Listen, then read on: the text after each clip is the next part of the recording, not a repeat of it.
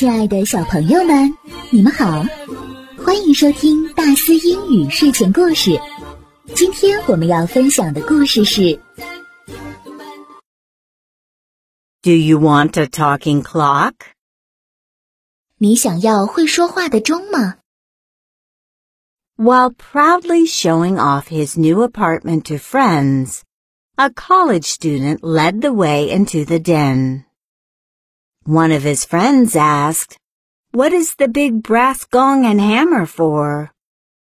The man replied, That is the talking clock. His friend asked, How does it work? Look, the man said, and proceeded to give the gong an ear-shattering pound with the hammer. Suddenly, someone screamed from the other side of the wall, Knock it off, you idiot! It's two o'clock in the morning! 接下来我们结合重点词汇，一段一段来听。 Proudly, proudly, proudly. 得意的、 College, college, college. 大学、 While proudly showing off his new apartment to friends, a college student led the way into the den. 一个大学生正在向他的朋友炫耀他的新公寓，甚是得意。 Hammer, hammer, hammer.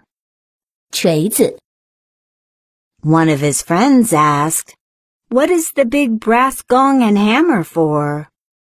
他的一个朋友问他：“那个大铜锣和锤子是干什么用的 The man replied, That is the talking clock.？”